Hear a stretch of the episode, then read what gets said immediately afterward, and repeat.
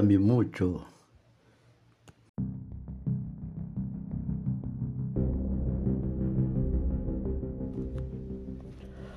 Olá, boa tarde. Estamos voltando para falar hoje da idade da idade média. Quando na idade média as pessoas tinham necessidade da sobrevivência, da, na pobreza que viviam. E isto levou ao clero, à igreja na época, a confirmar realmente no concílio de Orleans no ano 511 depois de Cristo.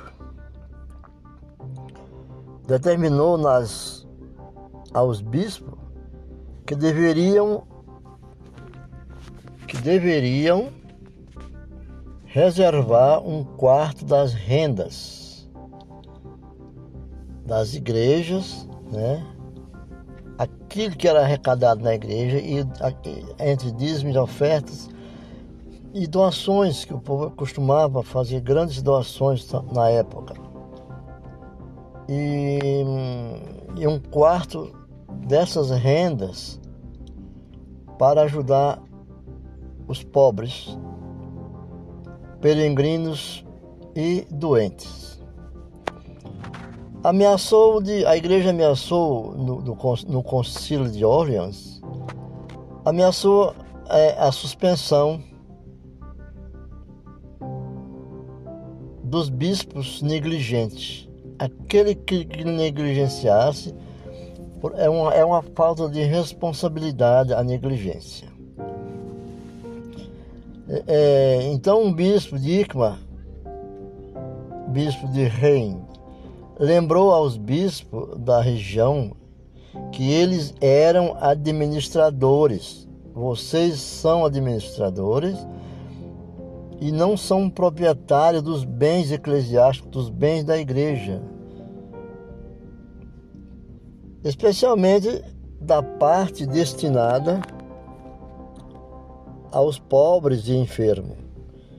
Chegou a chamar de assassínio dos pobres os bispos que descuidavam de seus deveres de assistência atenção pastoral aos doentes e pedia a seu clero que recebesse diariamente em sua casa, em sua mesa os pobres, como chegaria a fazer o rei Luís IX, nono da França.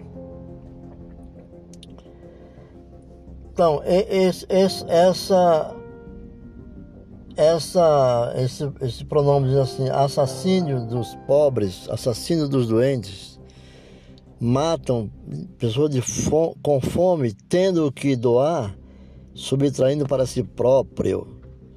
Porque é e são administradores das coisas, dos bens da igreja, não são proprietários. A igreja é de Cristo. É, Cesário de Arles, ele era um bispo e era monge. Fundou em, em 512. Ele fundou em 512 depois de Cristo fazer uma ressalva aqui também, que eu, eu depois de Cristo, falei no ano 511, depois de Cristo, né? Eu, eu tinha falado antes de Cristo, mas depois de Cristo. Tudo aqui nessa, nessa palavra, nessa fala, depois de Cristo, que é o Evangelho. Então, em, em 512, esse monge, que já era bispo, ele fundou um hospital junto a sua catedral. Né? Os hospitais eram lugares religiosos. Por isso que existe a capelania hospitalar aquelas pessoas que atendem os enfermos sobre a crença religiosa de, de acordo com né, a Constituição Federal, no artigo 5 inciso é, 6 e 7, né? Então, da assistência religiosa aos enfermos. Era um culto. Era um culto. Conforme falou o apóstolo Mateus, Mateus 25, 40. Hotel de eu, hotel de Deus. É um hotel de Deus, hospital, hóspede, de hóspede, né? É o nome significativo dado pelo o, o ao hospital do, do século III, do século VIII. Né? O bispo Ládrio era o nome de um bispo. Naquele tempo imperava a igreja a igreja do, do, do, catolicismo imperava sobre as demais igrejas, que ela tinha um, com, uma conotação de poder política. Isso no século VIII.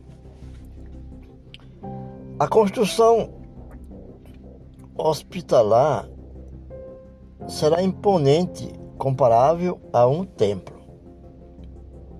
Né? Então, durante a, a alta Idade Média,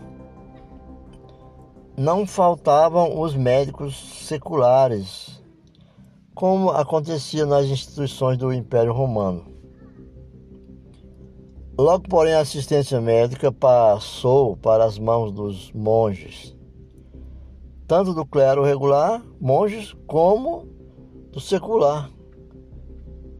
Que seria assim, alguns médicos, né, fora da, do, do conceito religioso, mas praticava essa, essa caridade.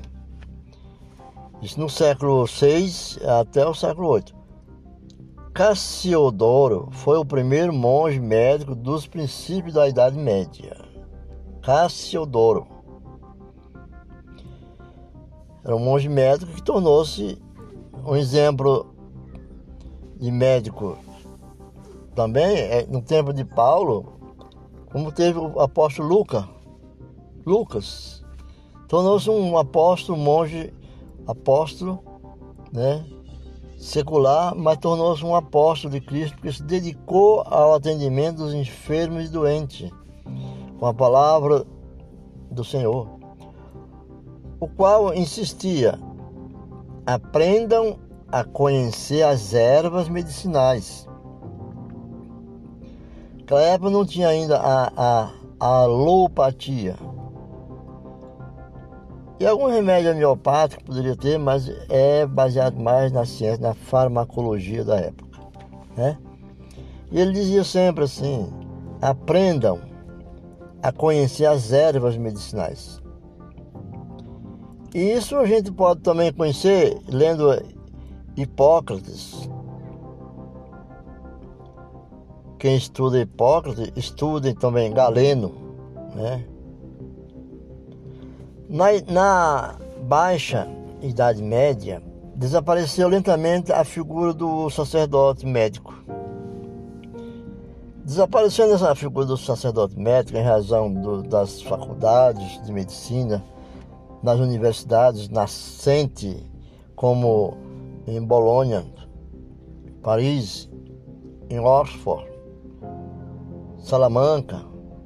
A arte médica firmou então definitivamente o seu caráter secular. Assim, a, a, a, arte médica, a parte médica, essa arte, não mais quis se envolver com a religião porque passou a ser o lado secular, que até hoje não envolve, o médico não pode falar de religião para as pessoas. O começo da Idade Média Alta, os monges, os médicos monges, eles tratavam como médico.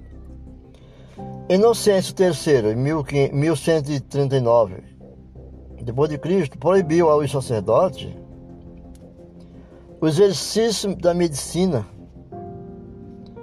Bonifácio VIII, 1302, ratificou essa proibição.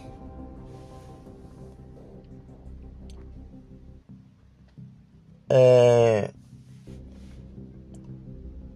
O incremento das peregrinações impulsionou ainda mais a hospitalidade, mesmo em, lugares inóspitos, como o caso dos monges de São Bernardo. Falar em São Bernardo, né? Ou os irmãos da caridade de Nossa Senhora de Rosenwallis, Pirineus. Roncesvalles, os Pirineus. Colaborou também com o aparecimento das epidemias, o desenvolvimento das cidades, que eram os burgos, a incipiente organização da indústria e do comércio, os cruzados, que conheceram na organização hospitalar bizantina, a descoberta da Bíblia e ao Cristo pobre e enfermo. Veja, teve uma mudança muito grande né, com, com o Roncesvalles, Roncesvalles, com os Pirineus, né, que descobriram, com a descoberta da Bíblia na, na, na condição hospitalar bizantina, hospitalar bizantina e ao Cristo, o pobre e enfermo. A partir do século XI, a partir do século XI, né, surgiram as ordens hospitalares medievais. Todas as primeiras ordens militares tiveram sua origem na fundação de um hospital para dar assistência aos peregrinos da Terra Santa. Surgiram os hospitalares de São João de Jerusalém, ou João de Jerusalém, 1048. Ordens hospitalares específicas foram os Antonianos, 1995 hospitalares de, do, do Espírito Santo, 1198, que no século XV dirigiam 1094 casas. Os crucíferos, 1216, e os cavaleiros de São Lázaro, que chegaram a administrar mais de 3 mil leprosários. As, Santa, as Santa Casas, elas surgiram através, por isso que chamam Santa Casa, que veio desse princípio da cura, da fé, formada por, por um povo de conhecimento, depois da Bíblia, mas onde eles tinham conhecimentos também. Também a partir do século XII, multiplicaram-se por toda a Europa as, as confrarias hospitalares, comunidades leigas, mistas que acabaram por se transformar em verdadeiras formas de vida religiosa hospitalar. Nessa mesma linha hospitalar, é introduzido nas comunidades das beguinas. Alguns ilustres e bons samaritanos marcaram o século, destacando-se a figura de são Roque, 1295-1327, que se dedicou aos acometidos de peste.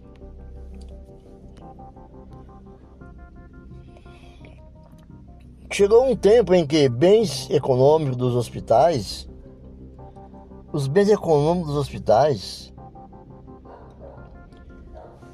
é, é, criaram cobiças e atraíram atrair a cobiça dos leigos e dos, e dos clérigos, dos clérigos. Viram a grandeza como uma fortuna. E o Concílio de Viena, que em 1311, 1311, 1313, teve de intervir drasticamente, como hoje as igrejas veem a fortuna das igrejas, dos templos, e cria a cobiça atraído pelos bens e ofertas que dão às igrejas. E as igrejas arrecadam muito dinheiro, segundo diz eles, né? E isso torna eles querendo ser poderosos e se separando dos demais. Então, teve de intervir drasticamente no Concílio de Viena. Às vésperas do Concílio de Trento, 1545, 1563, a situação dos hospitais tornou-se caótica em 1500. E isso nós passamos pela ordem quando foi o descobrimento do Brasil, das capitanias do Brasil, também no mundo inteiro, né? Essa, é, esse movimento teve um caos terríveis.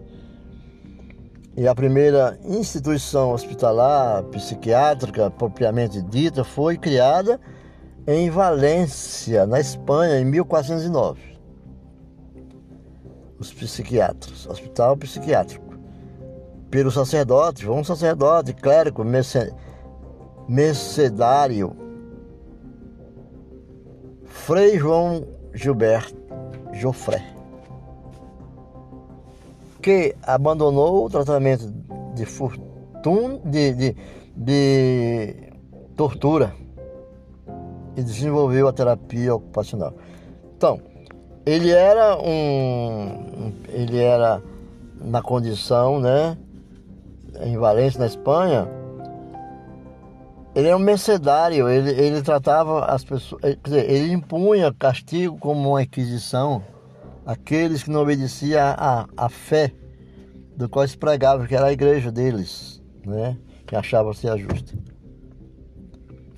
E terminou abandonando o seu coração foi quebrantado e, e ele, chamado de João Gilberto de Ofré, que abandonou tudo, o tratamento de tortura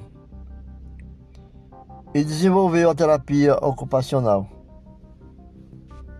Então, a partir da Renascença, de acordo com Álvares do século XVI, eh, o Estado começou a se preocupar com a ação sanitária, mas um motivo chama atenção. Assistência pública, ao secularizar a caridade cristã, reduziu a categoria da assistência civil. Leva a pensar que os ricos e os pobres constituem duas classes contrárias e inconciliáveis entre si, gerando uma séria desconfiança diante dos pobres que, ao invés de serem considerados expressão privilegiada do rosto de Cristo, como é um Cristo pobre e enfermo, passam a ser considerados um verdadeiro perigo social. A, a, a, os grandes hum, fortunas, ricos, quando vê pobre ou mendigo ou pessoa maltratada, maltrapia, acham que é um perigo para a sociedade e é um perigo até para eles e sua família. Mas vendo a, esse rosto pobre, sofrido, que esse é o rosto de Cristo, porque é no coração que resplandece a luz do Espírito Santo, né, do rosto, dos pés e da cabeça. Tem um, um, uma, uma, uma, uma citação que fala assim, né? de um teólogo que fala assim: a novidade da Renascença foram os hospitais régios, municipais e de agremiações, estes de origem medieval, e os criados por senhores nobres e pelas associações de fiéis leigos, como as companhias do divino amor, que construíram muitos hospitais para doentes incuráveis, né? Fecha aspas. Abre aspas e fecha aspas. É uma citação. Né? É do, é do livro de Alarcos, edição de 2006, na página 208. Bautista, 2000 também, ano 2000, página 21, né? e Álvares. É. Então, o campo da saúde, durante século, esteve bastante unido à ação da igreja. E não é hoje que a igreja deve se afastar da, né? A igreja não deve se afastar da saúde. O campo da saúde, nessa era que vivemos de conflitos sanitário ou mental, ou físico ou fisiológico, nós estamos enfrentando uma pandemia terrível. É a hora do campo da igreja estar junto no campo da saúde auxiliando no na condição espiritual como conselheiro. E quando o Estado, naquela época, quando o Estado começou a, a fundar instituições hospitalares, a igreja viu o fato como uma grave intromissão em suas funções. Igreja, através de novas ordens hospitalares, orientou-se para aqueles setores desatendidos pelos poderes públicos, como os doentes mentais e incuráveis. Então, é assegurado pela Constituição Federal é, e também com, com citação bíblica em Mateus 20, 28, é, Mateus, né? Citando, mas vamos fugir à citação da Bíblia, vamos voltar na, na Constituição Federal, que lhes assegura o direito no artigo 5 parágrafo é, 6, 7 e 8 da é lei federal, Constituição Federal, que constitui a ajuda, auxílio aos enfermos, né, de, de condição religiosa, de todas as religiões. Não tem nome religião. É ajuda espiritual, espiritual, conselhos espirituais. Então, nós entrando num hospital, nós não podemos é, abominar nenhum, nenhum grupo de capelania que esteja trabalhando ali, seja espírita, seja budista, seja metodista, seja politeístas, é, seja o, o que vier, porque ele está falando é ajuda, está alimentando aquela pessoa com a palavra. Quando a pessoa saindo dali pela cura, ele tem uma escolha de livre-arbítrio para escolher como ele vai servir a Deus e agradecer ao nosso Senhor Jesus Cristo. É? Então, esses doentes incuráveis tornou-se os poderes públicos como uma dificuldade, barrando muitas vezes né, e organizando o, uma capacitação não o contrário, mas dificultando o ato da, da ação religiosa. E surge figura de destaque. É, surgiu em 1495 a 1550 do, é, é, Camilo de Leles, declarada por o Leão XIII, Papa Leão XIII, padroeiro dos doentes, né, tido sim, dos hospitais dos profissionais da saúde, é, chamado é, um, Papaleão, né? E que escolheu como distintivo a Cruz Vermelha. Camilo. Escolheu como escolheu como distintivo a Cruz Vermelha em 1586. Humanizou com sua ordem religiosa ou sistema de saúde pública gra gravemente decaído. Veja meu Papa Leão XII. Leão XII.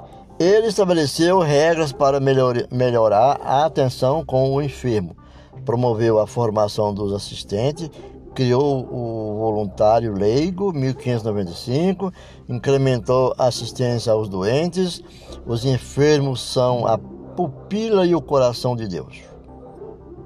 Né? Coração de Deus. Originou assim a assistência corporal e espiritual completa, privilegiando os moribundos numa época em que se prestava muito uma teologia maquineísta e do sofrimento. Aboliu em favor dos direitos dos doentes a forma que a briga os obrigava a confessar antes de receber qualquer atendimento de saúde.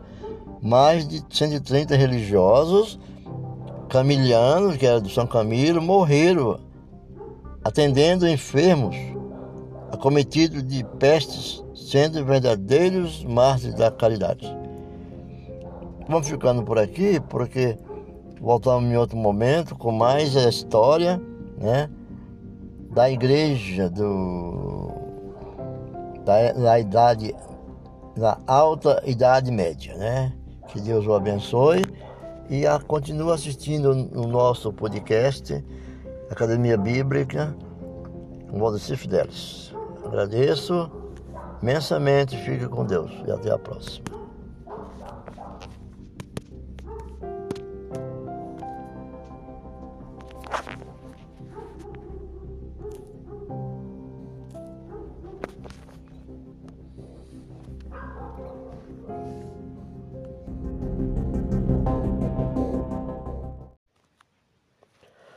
Olá, boa tarde. Estamos voltando para falar hoje da idade da Idade Média. Quando na Idade Média as pessoas tinham necessidade da sobrevivência, da, na pobreza que viviam, e isto levou ao clero, à igreja na época, a confirmar realmente no Concílio de Orleans, no ano 511 depois de Cristo. Determinou nas aos bispos que deveriam que deveriam reservar um quarto das rendas das igrejas, né? Aquilo que era arrecadado na igreja e entre dízimos, ofertas e doações, que o povo costumava fazer grandes doações na época. E, e um quarto dessas rendas para ajudar os pobres, peregrinos e doentes ameaçou de a igreja ameaçou no, no, no concílio de Orleans ameaçou é, a suspensão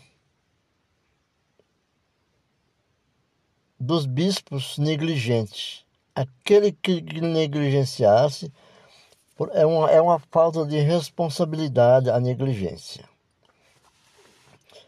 É, é então um bispo de Ikma bispo de Reims lembrou aos bispos da região que eles eram administradores. Vocês são administradores e não são proprietários dos bens eclesiásticos, dos bens da igreja. Especialmente da parte destinada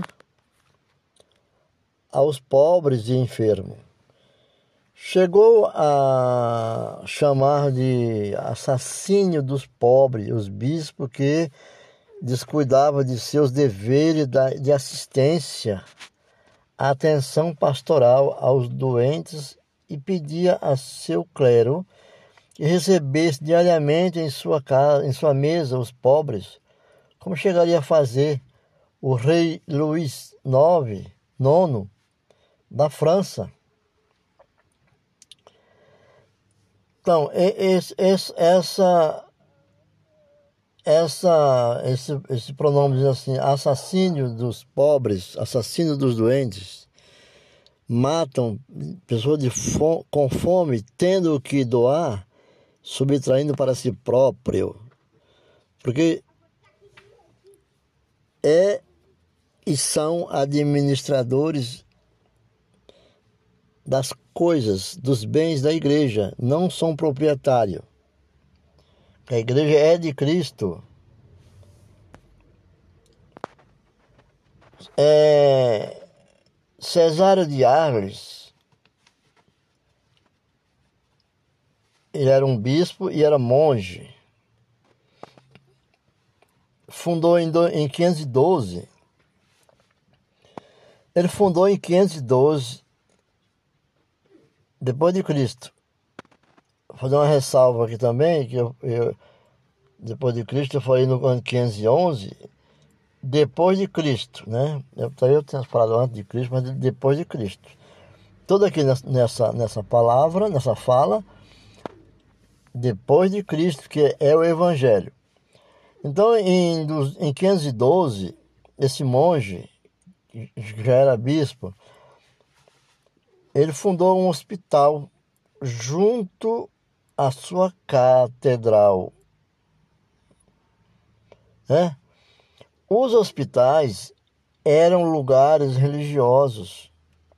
Por isso que existe a capelania hospitalar, aquelas pessoas que atendem os enfermos sobre a crença religiosa de, de acordo com né, a Constituição Federal, no artigo 5 inciso é, 6 e 7, né? Então, da assistência religiosa aos enfermos. Era um culto. Era um culto. Conforme falou o apóstolo Mateus, Mateus 25, 40. Hotel de eu, hotel de Deus. É um hotel de Deus, um hospital, de hóspede, né? É o nome significativo dado pelo o, o Ladrio ao hospital do, século III, do século VIII. Né? O bispo Ladrio era o nome de um bispo. Naquele tempo imperava a igreja a igreja do, do, do, catolicismo imperava sobre as demais igrejas, que ela tinha um, com, uma conotação de poder política. Isso no século VIII. A construção hospitalar será imponente, comparável a um templo. Né? Então, durante a, a alta Idade Média, não faltavam os médicos seculares, como acontecia nas instituições do Império Romano. Logo, porém, a assistência médica passou para as mãos dos monges, tanto do clero regular, monges, como do secular que seria assim, alguns médicos, né, fora da, do, do conceito religioso, mas praticava essa, essa caridade. Isso no século VI até o século VIII. Cassiodoro foi o primeiro monge médico dos princípios da Idade Média. Cassiodoro.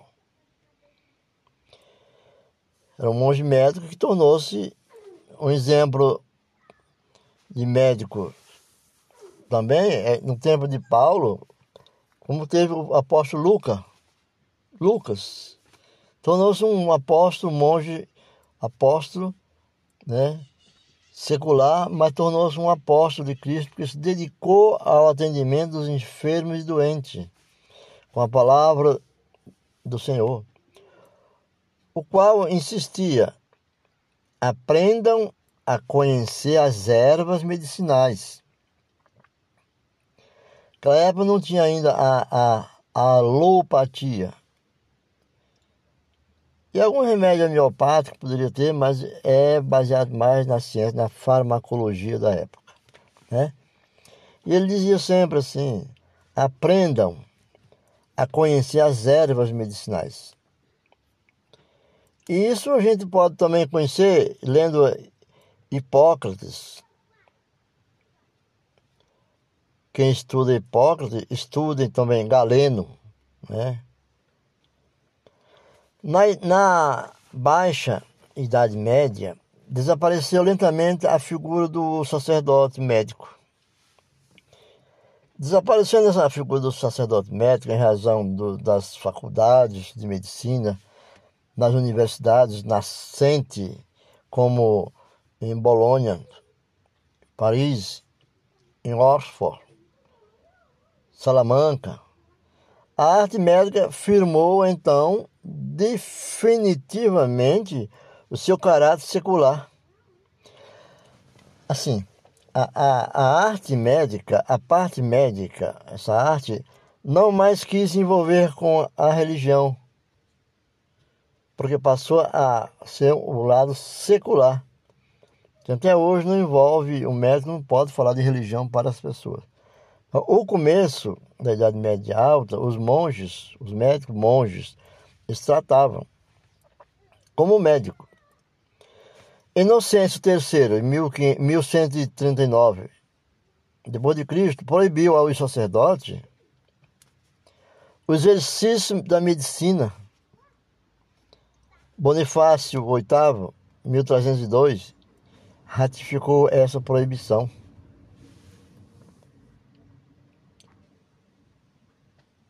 É,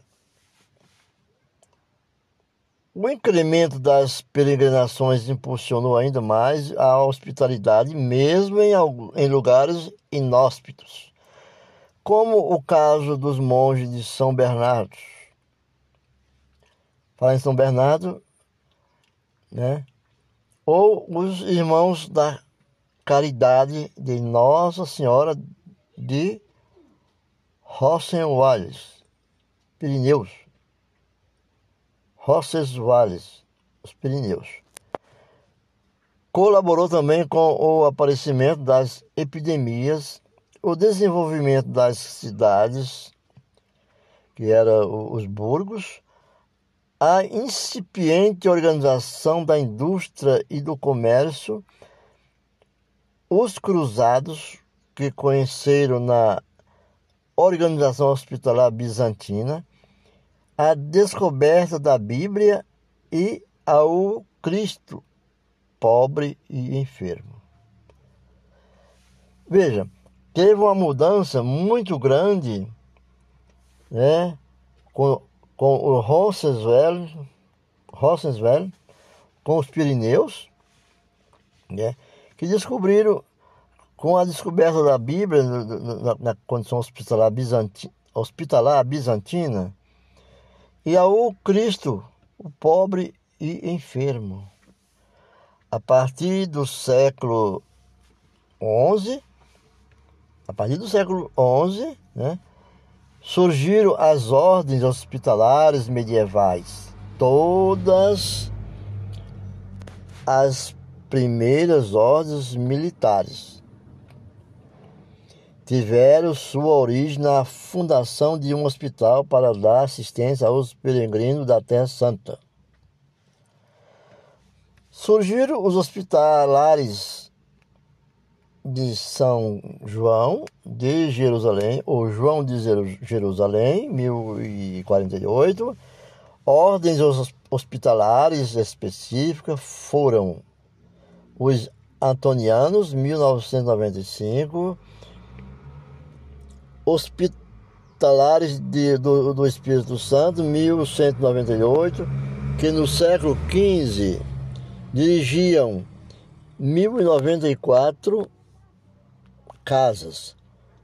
Os crucíferos, 1216, e os cavaleiros de São Lázaro, que chegaram a administrar mais de 3 mil leprosários.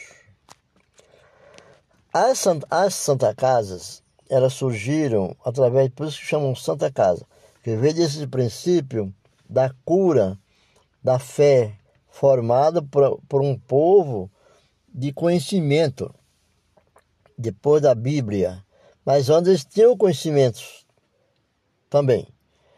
Também a partir do século XII, multiplicaram-se por toda a Europa as, as confrarias hospitalares, comunidades leigas, mistas, que acabaram por se transformar em verdadeiras formas de vida religiosa hospitalar.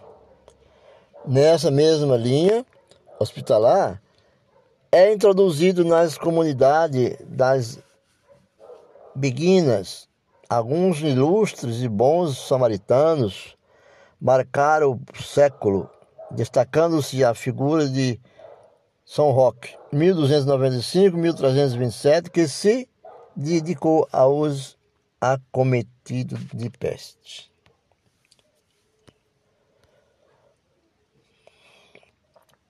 Chegou um tempo em que bens econômicos dos hospitais, os bens econômicos dos hospitais, é, é, criaram cobiças e atraíram atrair a cobiça dos leigos e dos, e dos clérigos, dos clérigos. Viram a grandeza como uma fortuna. E o Concílio de Viena, que em 1311, 1311, 1313, teve de intervir drasticamente, como hoje as igrejas vê a fortuna das igrejas, dos templos, e cria a cobiça atraído pelos bens e ofertas que dão às igrejas. E as igrejas arrecadam muito dinheiro, segundo diz eles, né? E isso torna eles querendo ser poderosos e se separando dos demais. Então, teve de intervir drasticamente no Concílio de Viena. Às vésperas do Concílio de Trento, 1545, 1663, a situação dos hospitais tornou-se caótica em 1500. E isso nós passamos pela ordem quando foi o descobrimento do Brasil, das capitanias do Brasil, também no mundo inteiro, né? Essa, é, esse movimento teve um caos terríveis. E a primeira instituição hospitalar psiquiátrica propriamente dita foi criada em Valência, na Espanha, em 1409.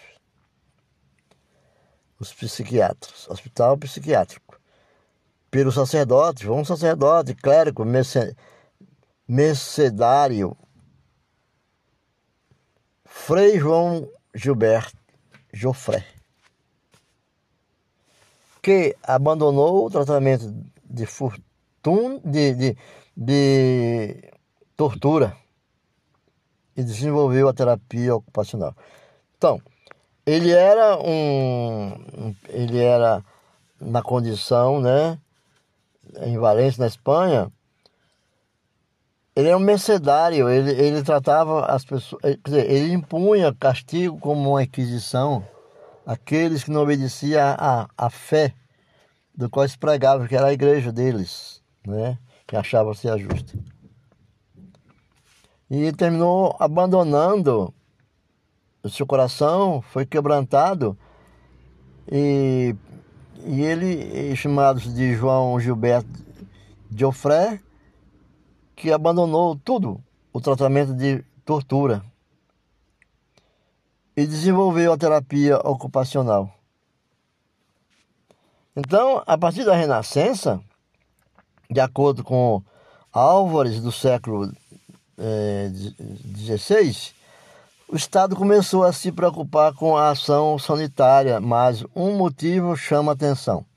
Assistência pública, ao secularizar a caridade cristã, reduziu a categoria da assistência civil, leva a pensar que os ricos e os pobres constituem duas classes contrárias e inconciliáveis entre si, gerando uma séria desconfiança diante dos pobres que, ao invés de serem considerados expressão privilegiada do rosto de Cristo, como é um Cristo pobre e enfermo, passam a ser considerados um verdadeiro perigo social.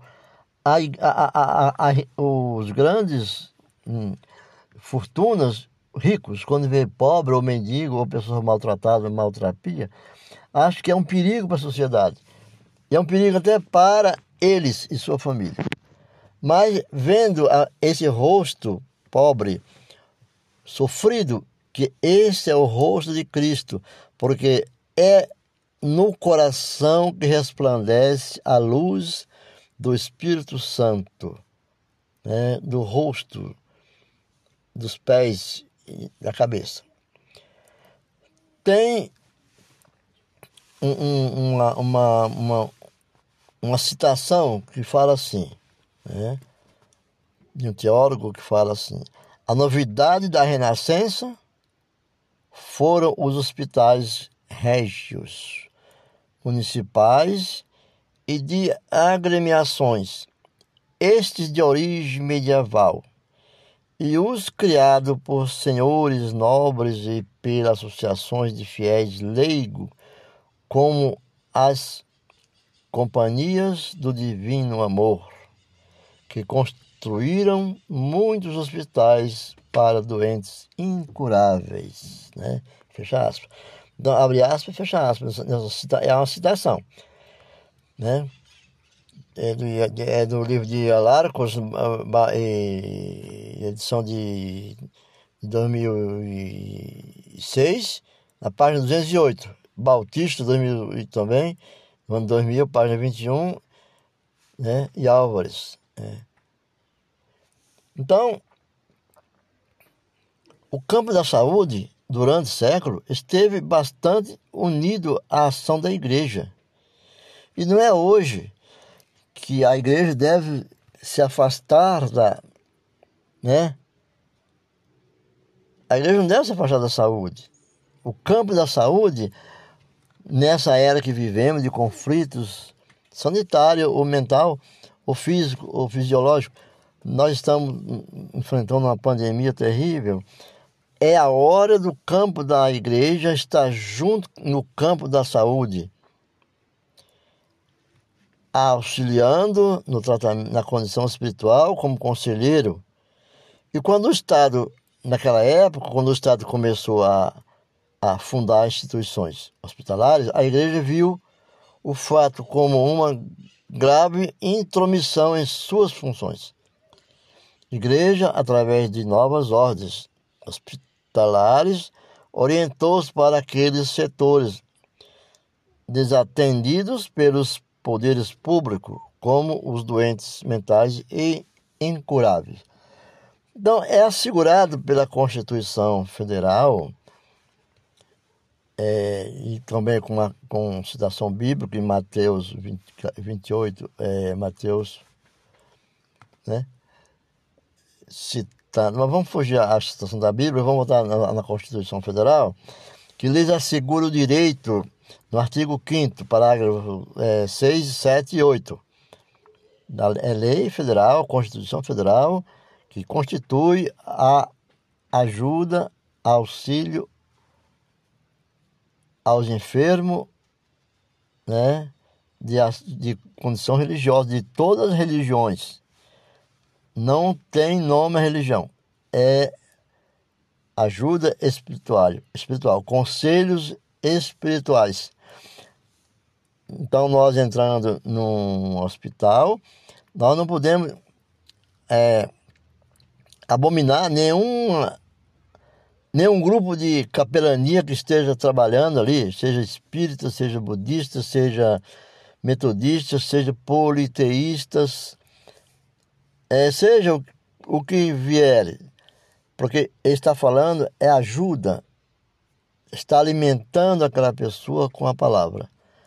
Quando a pessoa saindo dali pela cura, ele tem uma escolha de livre-arbítrio para escolher como ele vai servir a Deus e agradecer ao nosso Senhor Jesus Cristo. É?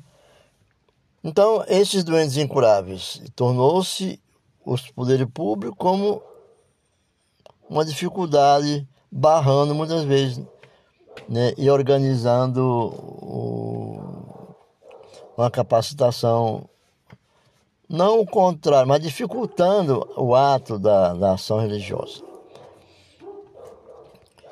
E surge figura de destaque.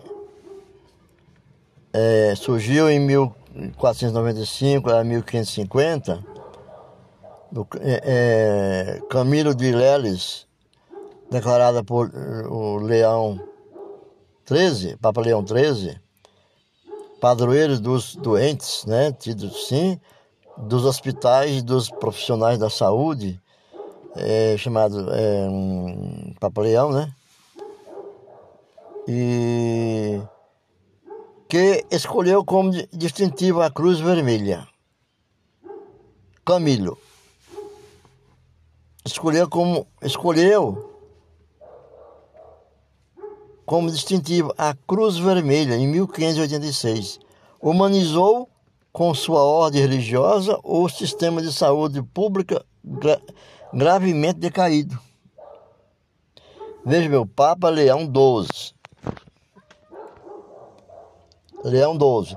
Ele estabeleceu regras para melhor, melhorar a atenção com o enfermo, promoveu a formação dos assistentes criou o voluntário leigo, 1595, incrementou a assistência aos doentes, os enfermos são a pupila e o coração de Deus.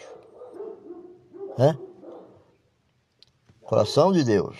Originou assim a assistência corporal e espiritual completa, privilegiando os moribundos numa época em que se prestava muito uma teologia maquineísta e do sofrimento. Aboliu em favor dos direitos dos doentes a forma que abriga os obrigava a confessar antes de receber qualquer atendimento de saúde. Mais de 130 religiosos camilianos, que era do São Camilo, morreram atendendo enfermos acometidos de pestes sendo verdadeiros mártires da caridade. Vamos ficando por aqui, porque voltamos em outro momento com mais a história né, da igreja do, da, da idade, da alta idade média. Né? Que Deus o abençoe e a, continue assistindo o nosso podcast Academia Bíblica com Valdecir Fidelis. Agradeço imensamente. Fique com Deus e até a próxima.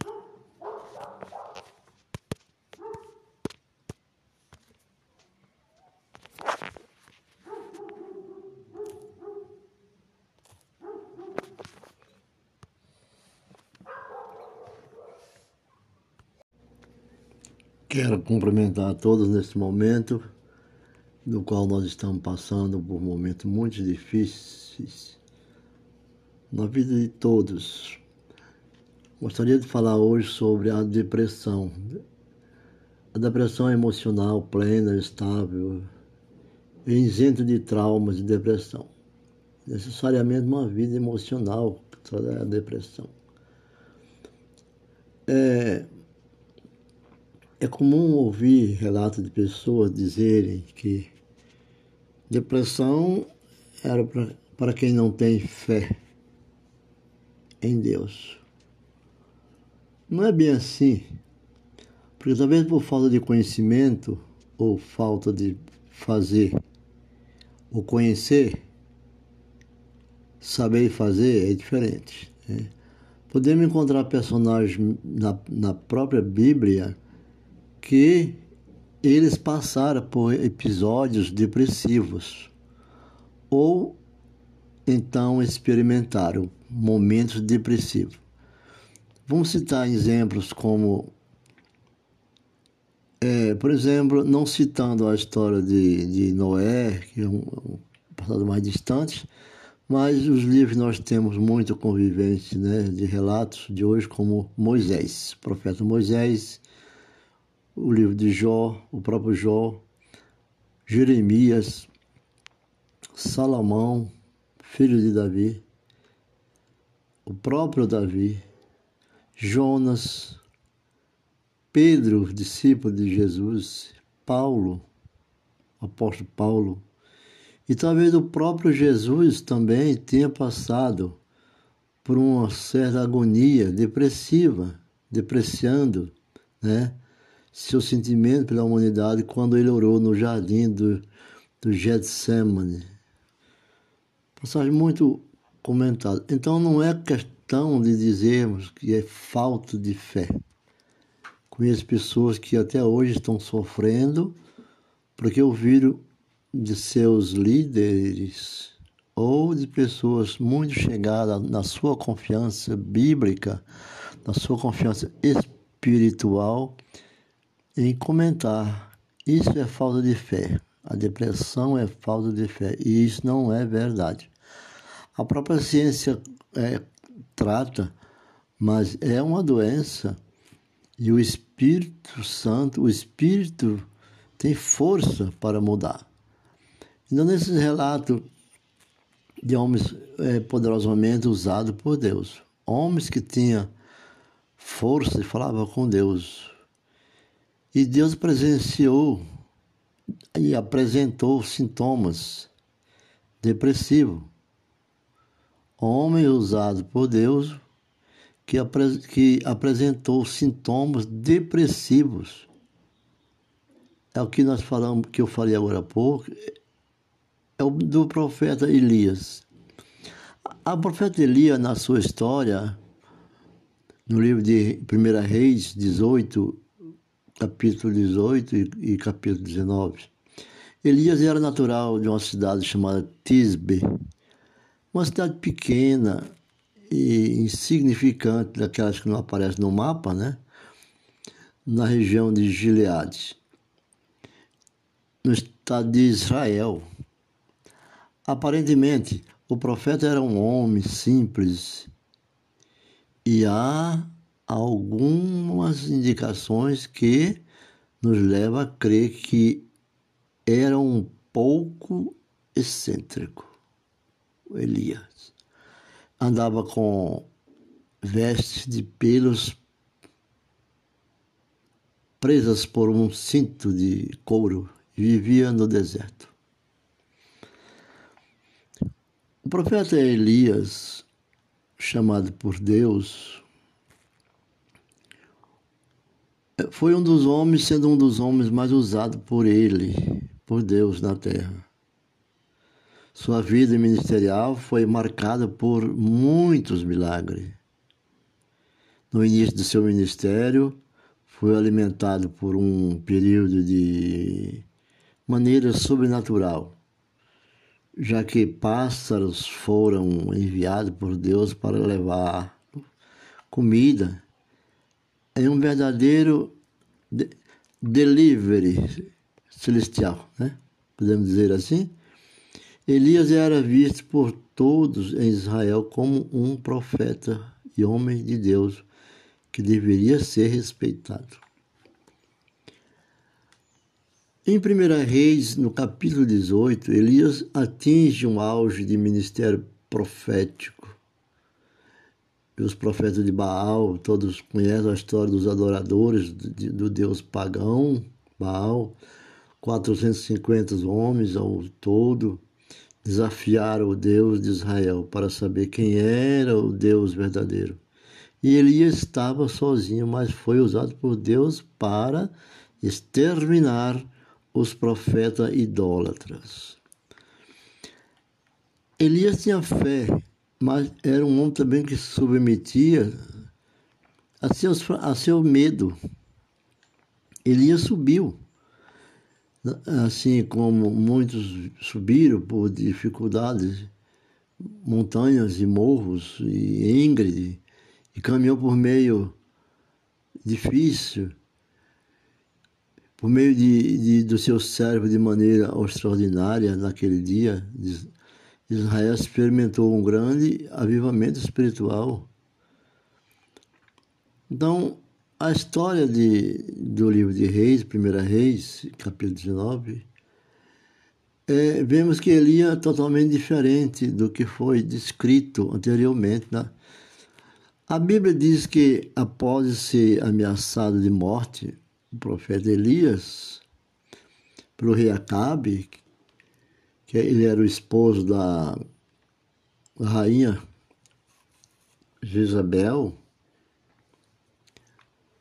e era idólatra, acreditava nos deuses, ficaram enfurecidos com Elias. Mas o que eu quero mais tratar é dos cristãos que apresentam pensamentos suicidas durante a depressão. A depressão tira a vida. Não sou melhor, como diz o, o próprio profeta. O próprio Elias teve medo e fugiu para o deserto de Judá. E deixou o seu servo e entrou no, seu, no, des, no deserto, caminhando em dia, um dia. Chegou a um pé de gesta, uma planta natural, sentou-se debaixo dele e orou. E pediu a Deus e disse assim: Já tive o bastante, Senhor.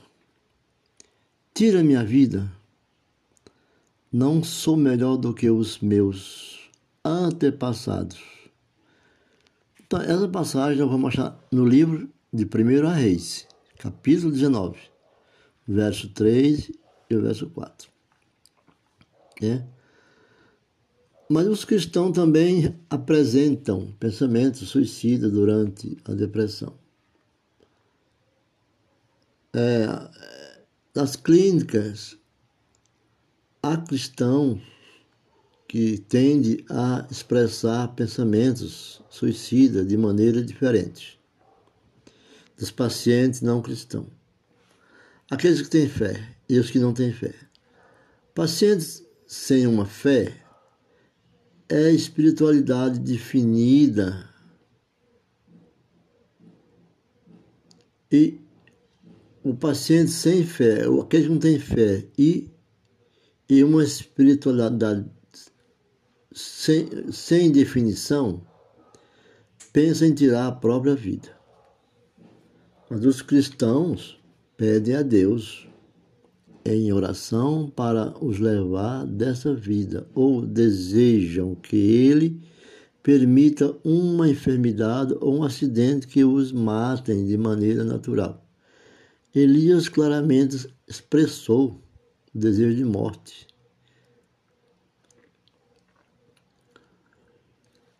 É, então, essas depressões, ela não é a falta de milagre, falta de fé.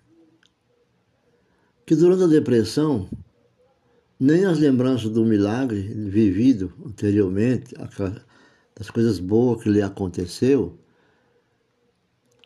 é, os momentos em que foi usado por Deus para profetizar a questão do profeta Elias, tampouco o extermínio dos profetas de Baal, no qual ele matou os 450, não veio na sua mente sobre o alivio dos, do que pudesse romper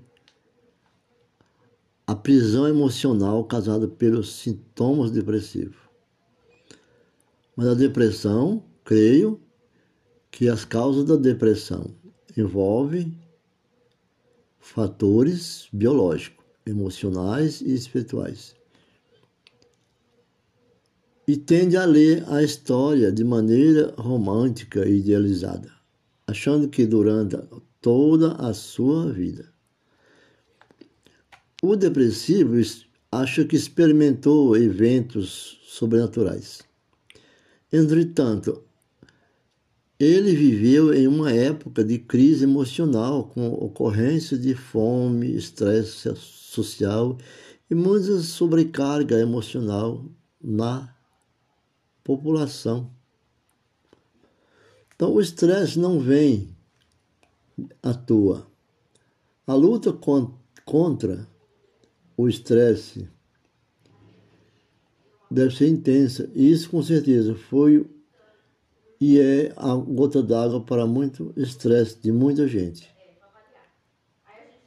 Mas tudo vai mudar desde que você tenha uma definição na sua vida.